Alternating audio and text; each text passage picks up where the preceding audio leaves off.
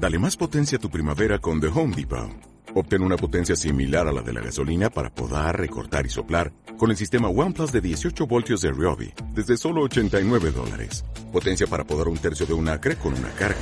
Potencia para recortar el césped que dura hasta dos horas. Y fuerza de soplado de 110 millas por hora. Todo con una batería intercambiable.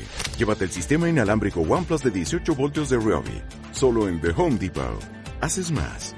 Logras más.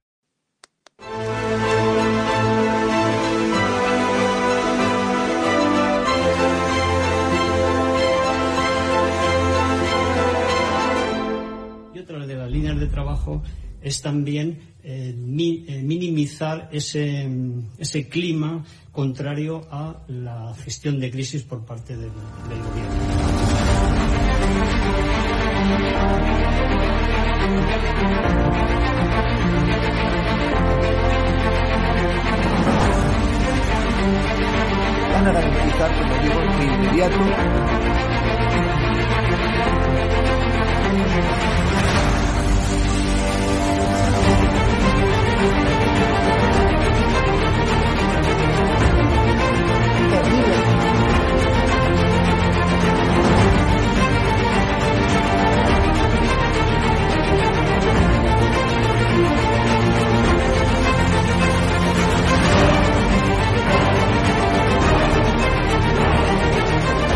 Trata de limitar la libertad de expresión, pero sí se trata de limitar el que se puedan vehicular falsedades a través de los medios de comunicación que hoy son los periódicos, las radios, las televisiones y también las plataformas digitales.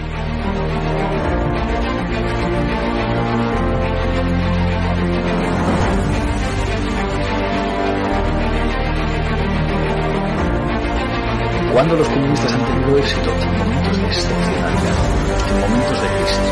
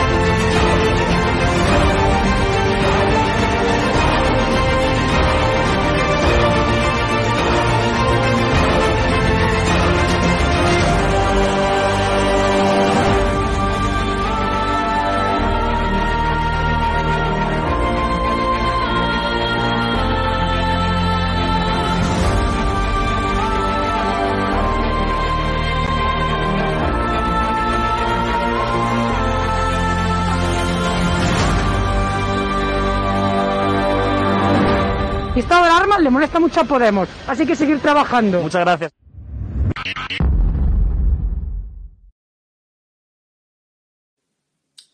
Bueno, pues hola otra vez a todos. ¿Qué tal? Gracias a Hugo Pereira por estar otra vez ahí detrás. Gracias a todos los que seguís el estado de alarma.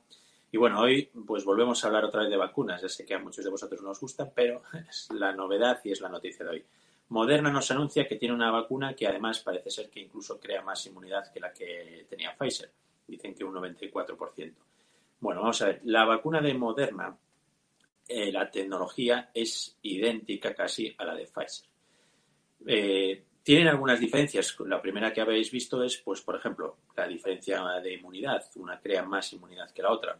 Poco, digamos que eso, en números grandes, cuando lleguemos a números grandes de, de más gente vacunada, se van a igualar. Pero de todas formas, eh, lo que sobre todo llama la atención es que Pfizer hay que conservarla a menos 80 grados cuando, por ejemplo, la vacuna de Moderna pues la podemos tener a muchas menos temperaturas, entre menos 2 y menos 8, aguanta 30 días, que muchos de los fármacos que tenemos pues siguen ese, ese circuito, o sea que sería muy fácil, digamos, logísticamente, mientras que la de Pfizer pues es un problema logístico. ¿Esto por qué? Bueno, probablemente, aunque todavía no tengo toda la información sobre las vacunas, que las tienen que publicar ahora para pedir a la FDA eh, el, aprobado de la FDA final y de la EMEA europea, ahí veremos exactamente cómo qué es la diferencia exacta de cada una. Probablemente va a estar en cómo conseguimos hacer llegar el ARN mensajero hasta la célula. Probablemente ahí cambie un poquito la técnica que utilice cada una y ahí es donde esté la diferencia un poco de lo de la temperatura y la conservación. ¿Y por qué? Bueno, pues os explico. Normalmente el ARN mensajero es como una especie de secuencia que hay que meterla en algo para poderla enviar a las células. Es decir, eso antes se podía probar a simplemente inyectarla. Se han probado métodos como incluso el utilizar electricidad, unas corrientes eléctricas para abrir lo que son las, las células y que cogieran ese ARN mensajero y también como en pequeñas cápsulas, como si fueran, digamos, pastillas, y entonces el ARN viaja en esas cápsulas hasta el interior de nuestro organismo y ahí pasa al interior de la célula y en la célula pues produce las, las proteínas que luego son, digamos, la inmunidad que nos va a crear nuestro propio organismo.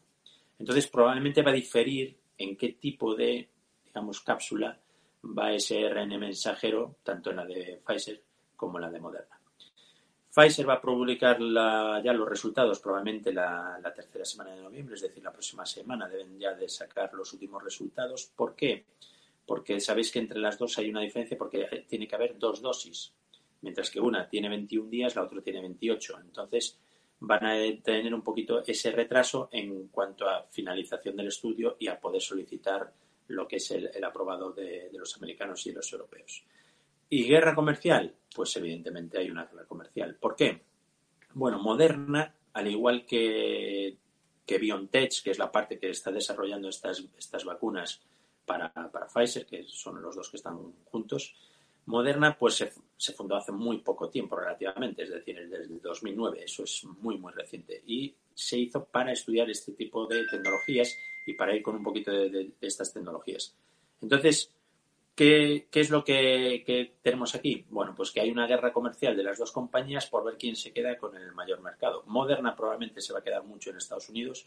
¿Por qué? Porque ya en el 2010 habían recibido una financiación de más de 2.000 millones de, dólares mm, por los Estados Unidos y posteriormente a raíz de esto ha recibido más dinero. Es decir, que esa compañía se debe ahora mismo al gobierno americano. Entonces, probablemente las dosis aunque algunas las van a producir aquí en España, la empresa Robi, casi todas van a ir para los Estados Unidos.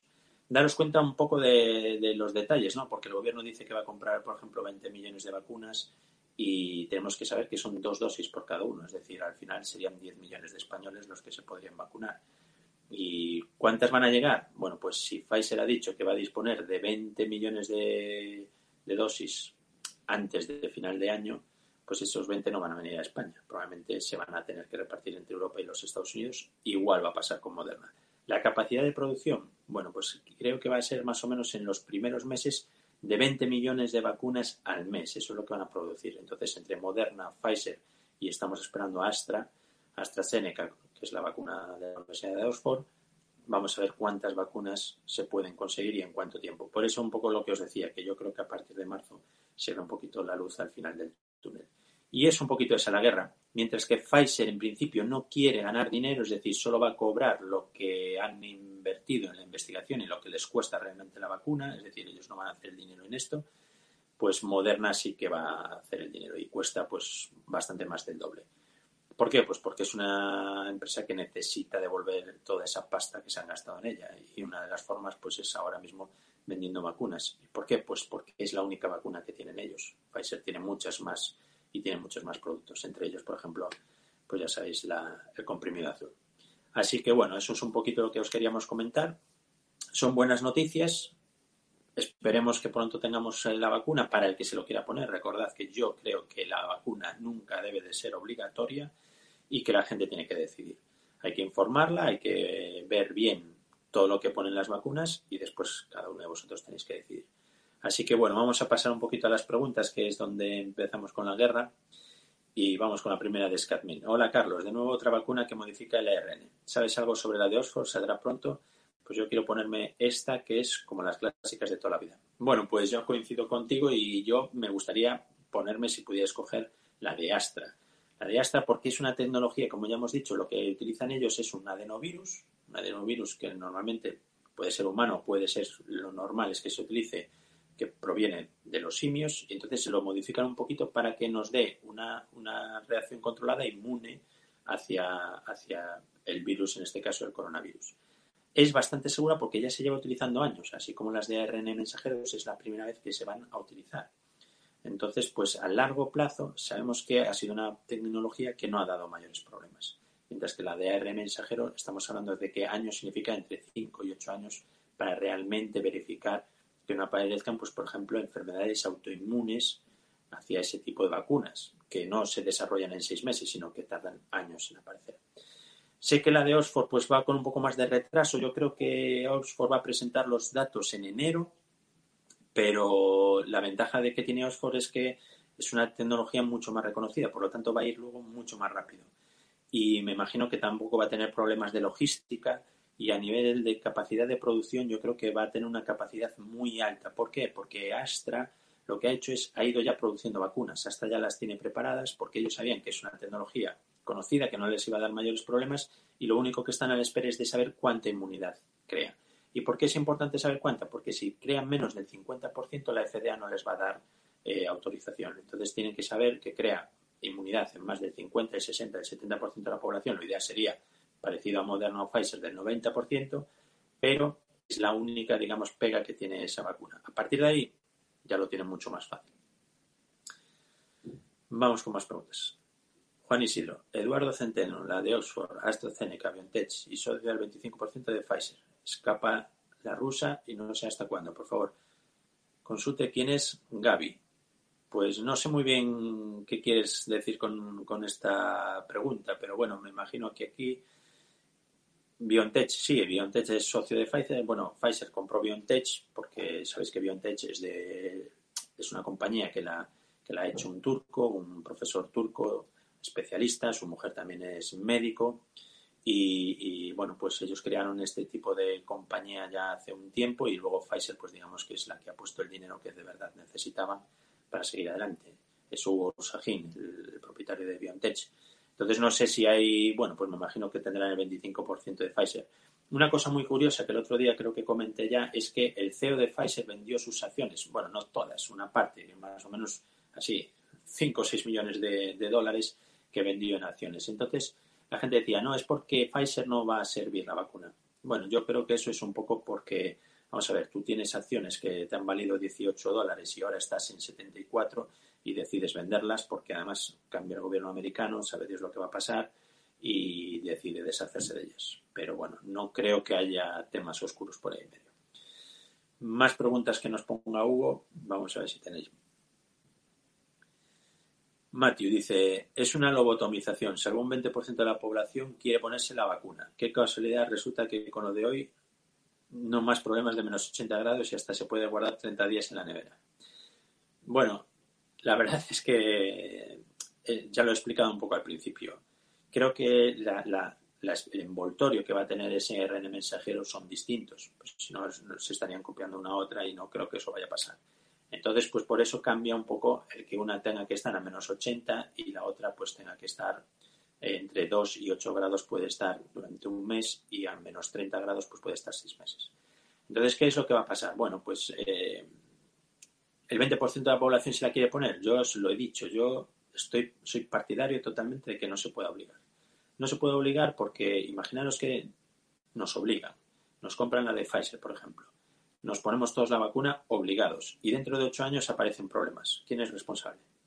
Porque Pedro Sánchez, ya sabéis, se va a pirar y no va a ser responsable. Entonces, no creo que ningún gobierno tenga legitimidad para poder obligarte a poner una vacuna que no está testada al 100%, que va a tener una aprobación, digamos, especial y por el motivo que es. Yo creo que, que judicialmente incluso pues no, podría, no podrían obligaros a ninguno.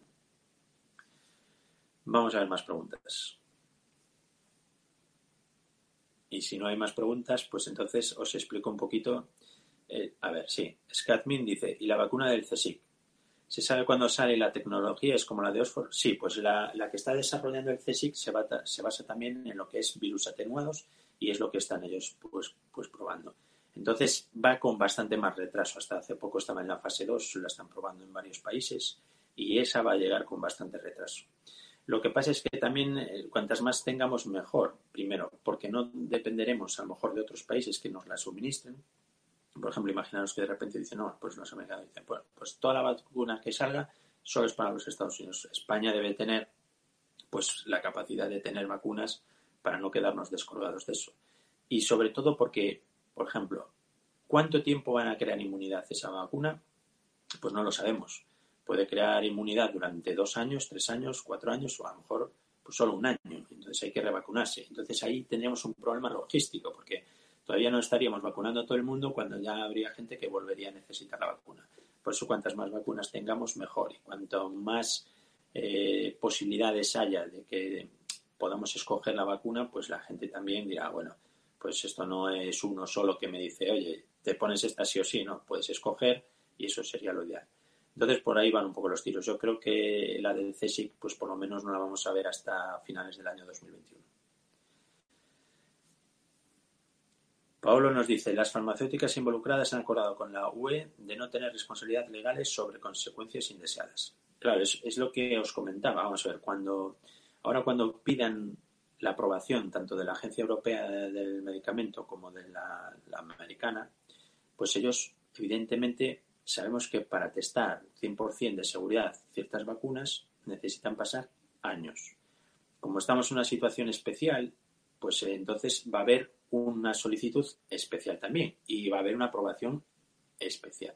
Y eso lo van a poner los laboratorios, porque los laboratorios no se van a pillar los dedos. Evidentemente ellos no van a decir, no, no, me voy a comer yo después el que me venga la gente y aparezcan dentro de esos ocho años pues casos de ELA, casos de esclerosis y yo tenga que indemnizarlos. Entonces ahí me dicen, señores, yo tengo esta vacuna, estas son mis condiciones y ahora ustedes son los que deben decidir si lo aprueban o no lo aprueban. Y se van a intentar pues quitar de en medio. Por eso digo que no creo que haya ningún gobierno que vaya a decir obligatorio. O sea, que por ahí van los tiros. Tienes razón, se van a quitar responsabilidades legales porque no está al 100% garantizadas esas, eh, esos efectos secundarios que podría haber, que, que, deberían de tener tiempo y el tiempo no se puede disminuir. O sea, si tienen que pasar cinco años porque sabemos que ese tiempo que necesitamos para saber de ciertos efectos secundarios pues necesitaríamos cinco años. Los gobiernos no quieren esperar cinco años, los laboratorios tienen el producto listo y ahora ellos se lavan la mano. Más cosas. Malvado nos pregunta, una vacuna tarda de 5 a 10 años en hacerse. Yo no me voy a poner una que han hecho en meses. Bueno, pues aquí volvemos un poco a, a lo que os comentaba antes. Me parece razonable lo que dices y lo ideal sería poder escoger qué tipo de vacuna te quieres poner. Es decir, si eres una persona de riesgo, evidentemente, pues querrás vacunarte. A lo mejor si eres una persona joven que no tiene ningún riesgo, pues bueno, dices, pues yo no me fío o no estoy convencido y prefiero no vacunarme. También estás en tu derecho. ¿Qué es lo que pasa? Que si podemos escoger vacunas, pues por ejemplo, sale una española que sabemos que son virus atenuados, sale la de AstraZeneca que sabemos que también es una tecnología probada y que tiene más de 10 años. Y salen estas nuevas, bueno, pues a lo mejor uno se siente más, más seguro con una tecnología ya conocida que con la nueva, aunque den menos porcentaje de inmunidad. Entonces, por eso creo que es muy importante. Tienes razón que, que tengas dudas, pero tienes que poner eso en una balanza. Entre, claro, contagiarte y contagiar a lo mejor a tus padres o a eso cada uno tiene que, que saber y decidirlo. Más cosas. RJ nos dice, ¿qué opinión tienes sobre la aparición de coronavirus en Italia desde septiembre? ¿Es un virus chino? Bueno, vamos a ver, es que el problema es que probablemente en China lleva bastante más tiempo también.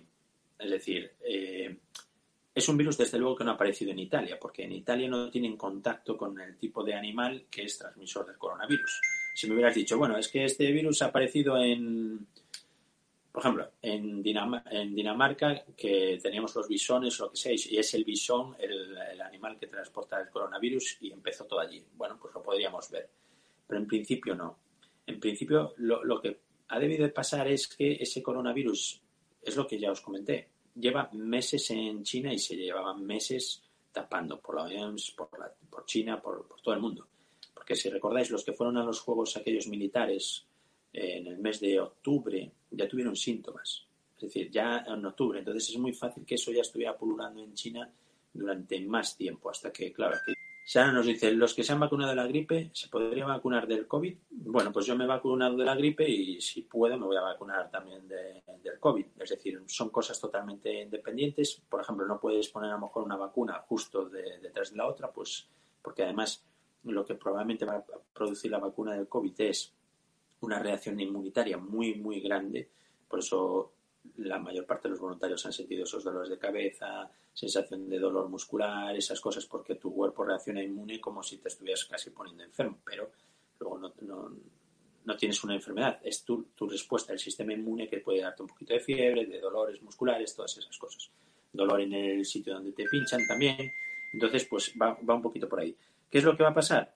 Que, que evidentemente te vacunas de la gripe, te puedes vacunar del COVID. Ya te digo, yo me voy a vacunar, me he vacunado ya de una y me pienso vacunar de la otra si puedo y si hay disponibilidad de vacunas. Mercedes, con el retrovir pasó lo mismo. Se trataba a los pacientes con SIDA y fue un tratamiento novedoso. Bueno, lo que pasa es que estamos hablando, por ejemplo, de lo que son fármacos y lo otro son lo que son vacunas. Es decir, un fármaco tiene una, una experiencia que, bueno, también puede tener efectos secundarios a largo plazo por ejemplo, ahora estamos descubriendo pues, que el ibuprofeno, si se usa durante mucho tiempo, provoca problemas hepáticos, igual que paracetamol y todo lo demás. Todas las cosas, cuando se usan mal, pues tienen sus problemas. ¿Qué es lo que, pasa? Que evidentemente los, los, tratamientos que son de vacunas están jugando con nuestro sistema inmune. Entonces ahí el sistema inmune no sabemos si va a tener una inmunidad específica muy dirigida hacia esa proteína S del virus o esa proteína S del virus pues puede también, digamos, reaccionar con una parte de nuestro organismo. Entonces van por ahí un poco los tiros. Es un poquito diferente a lo que son los fármacos. Y los, y los fármacos, evidentemente, cuando recibieron la, enfermedad, por ejemplo, el retrovir y todo lo demás, son fármacos que ya habían pasado muchas más fases que la vacuna. La vacuna, este, estas vacunas van a tener una, un ok especial de las autoridades, que no han tenido otros fármacos. José Márquez nos dice, ¿se aconsejas la vacuna con hipertensión controlada y obesidad, pero con analítica perfecta? Gracias. Pues yo la recomiendo. Yo también tengo mi sobrepeso, no tengo hipertensión, me la controlo más o menos bien, no, tengo ningún problema, pero sí que digamos que estamos en, un, en una situación de riesgo, también depende de la edad, no sé qué edad tienes, pero si tienes más de 55, yo te diría que sí. Entonces, no es una cuestión además de la analítica perfecta, sino que también es una cuestión de cómo reacciona nuestro organismo. De hecho, hay pacientes que, la mayor parte de los jóvenes que habéis visto que acaban en una UCI, pues que de repente reaccionan de esa forma exagerada a esa infección y tienen los problemas que tienen. Entonces, es un poco lotería. No, no, evidentemente, la gente mayor y la gente que tiene algunos otros problemas tienen más bazas de tener un problema con el coronavirus pero en este caso es un poco lotería y hay gente totalmente normal, deportista, que no tiene ningún problema y lo lleva muy mal, porque su organismo, su genética, reacciona de repente a ese virus de una forma demasiado violenta y tiene una sintomatología grave.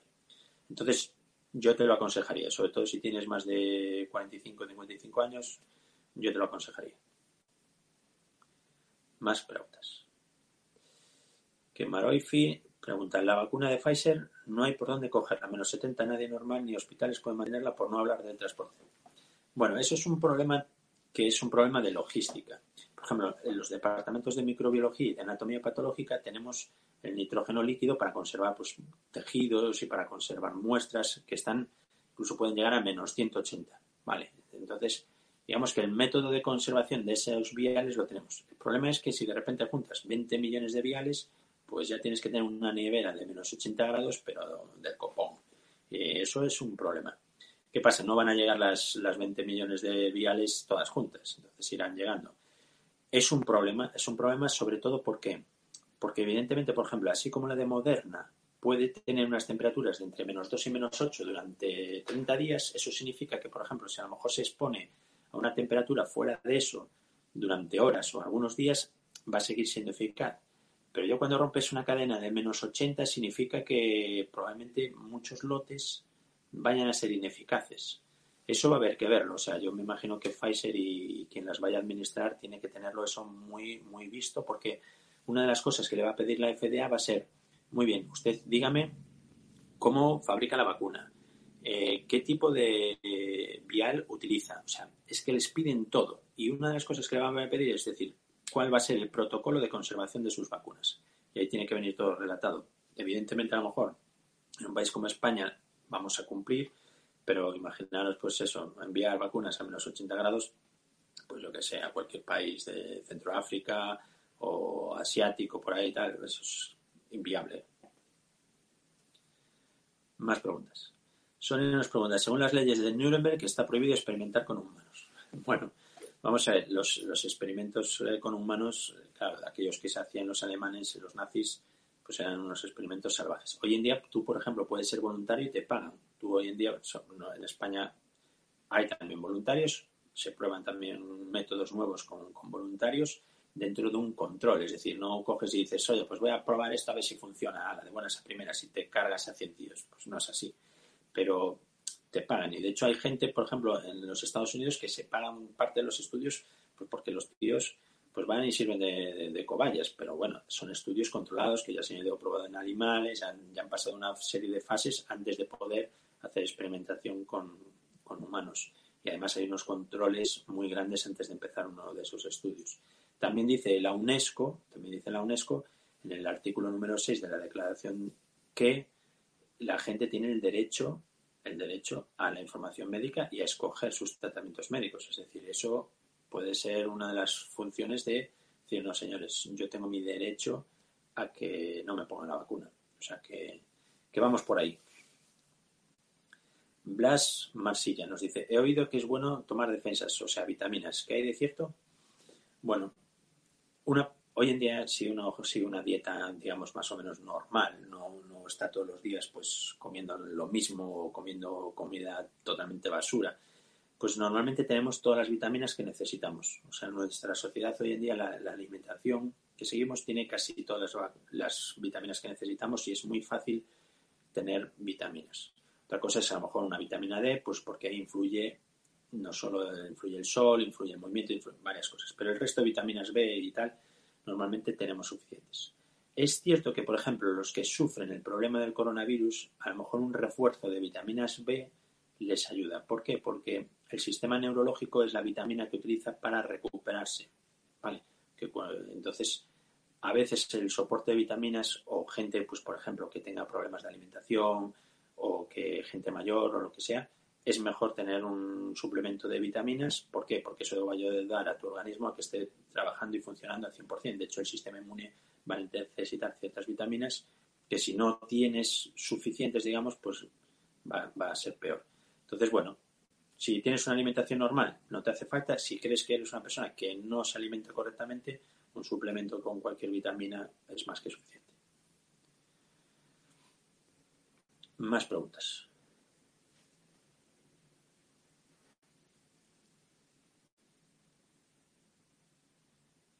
No hay preguntas. Bueno, nos decía uno de los estudios que salía el otro día publicado es que el 40% de la población pues no quiere ponerse la vacuna. Entonces ya están hablando, ah, bueno, están hablando de que obligarla. Yo ya os digo, el 40% nadie puede obligarte. Antonia Sánchez, las personas que están en la UCI se podrían vacunar Bien, pues si, vamos a ver, eso depende, porque si tú ya tienes el coronavirus y ya está tu organismo trabajando contra el coronavirus, en principio ya no te van a vacunar, porque eso sería una sobreestimulación y todo lo demás. Pero si eres evidentemente un enfermo que está en la UCI por otros problemas, pues porque te han operado el corazón o porque has tenido un accidente de tráfico muy grande, lo que sea, pues lo normal a lo mejor es que te vacunen. También depende, si el paciente está muy, muy inestable, pues a lo mejor pues vacunarlo y que tenga algún problema de que le añada fiebre o cualquier cosa, pues eso se valora. Pero si te refieres, por ejemplo, a los enfermos que ya están en la UCI con el problema del COVID, pues, ¿sabes? Sería en este momento, si ya tienen ellos su propia inmunidad, sus IgGs y sus IgM y todo lo demás, pues no se le va a vacunar. Otra cosa sería a lo mejor un paciente pues que no tenga suficientes defensas y en ese caso se suele tratar con el plasma hiperinmune no se suele poner la vacuna.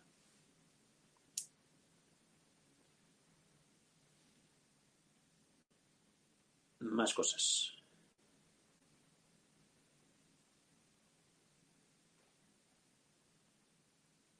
Debe estar Hugo ahí. El gran Hugo Pereira. Sabéis que está perseguido en media Hispanoamérica. sí, señor. Bueno. Tony nos dice, ¿qué sabemos de la vacuna de los chinos? Pues de la vacuna de los chinos no sabemos nada, Tony. Es decir, directamente no sabemos nada, porque no han publicado ni tampoco han pedido de ellos grandes cosas de la agencia europea. Cuando lo metan, pues eso se hará de dominio público, pero mientras tanto no se sabe nada. Vamos a ver, yo creo que los chinos conocen esto desde hace tiempo y por eso han sacado antes que nadie sus vacunas y todo. Es decir, los chinos nos llevan ventaja porque los chinos ya conocían el problema desde hace muchos meses y ya tomaron sus medidas. Y yo entiendo que, por ejemplo, evidentemente cuando llegas allí, estás 15 días en cuarentena, siguen todas las medidas, tiene el país totalmente aislado, pero un país como China, que tiene 1.300 millones de personas y que además tienen tráfico de personas para un lado y para el otro y todas las cosas, es difícil creer que consigan mantener los niveles que han mantenido en un país así. Porque si me dices tú, bueno, es que es una isla y lo tienen súper vigilado, pero es que es un país continental y además es que tienen problemas de inmigración, de tráfico de personas y de todo de unos países a otros asiáticos. Entonces, me parece difícil pensar que China es es verdad que yo creo que China ya tiene la vacuna porque ya la tenían medio investigada y llevan tiempo ya detrás de esto. Entonces, que sepáis que las vacunas no solo se administran a lo mejor con un pinchazo, las vacunas pueden ser orales, pueden ser también a través nasales. Esto lo sabremos a lo mejor dentro de 20 años, no lo sé, cuando, cuando estudien esto. Yo espero que, que el gobierno americano esté sacando datos con los espías y con todo y que dentro de poco sepamos más cosas. Pero bueno, que sepáis que yo creo que los chinos son culpables y deberían de indemnizar al resto del mundo. Y bueno, me dice Hugo que vayamos terminando, así que nada, ya sabéis que ahora tenemos el programa diario en directo, ahora a las 9.45 está Javier Negre, Rafael Núñez Huesca, Eduardo García Serrano y Benjamín López. Y luego a las 10.45 un murciano encabronado en directo, que me gustaría ver cómo le ponen la vacuna también al murciano encabronado, se la pongo yo.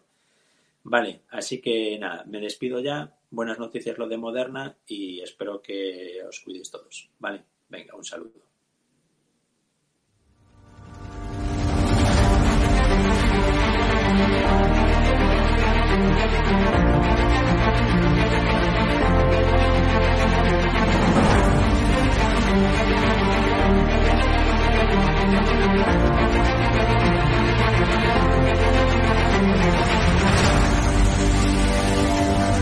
863 consultas eh, que han venido a, través del canal de estado de alarma y de ellas pues ha habido un porcentaje muy muy alto que, son clientes nuestros ya.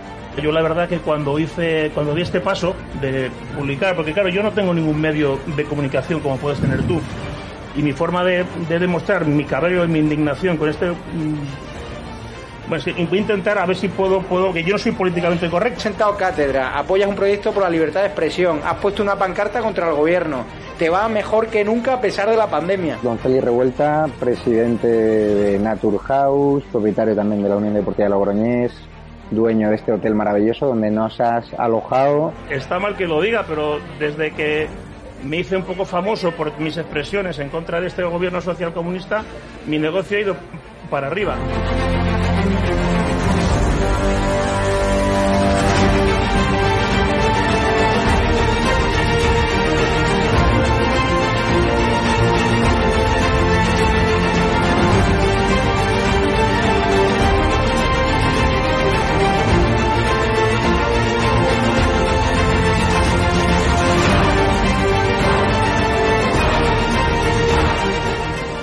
Necesitamos empresarios valientes como tú que quieran dar a conocer sus productos y que quieran, a su vez, defender la libertad con un proyecto como Estado de Alarma, el mejor lugar para anunciar tus productos o servicios. No hemos tenido ningún problema desde que estamos en estado de alarma, ni por estado de alarma, y ha sido totalmente beneficioso. Te lo agradezco de corazón porque hacen falta más empresarios como usted que apuesten por proyectos constitucionalistas, por la libertad de expresión y por alojar por la libertad. a personas con independencia de su ideología. Es que aquí puede venir quien quiera. Apóyanos porque merecerá la pena y juntos llegaremos muy lejos.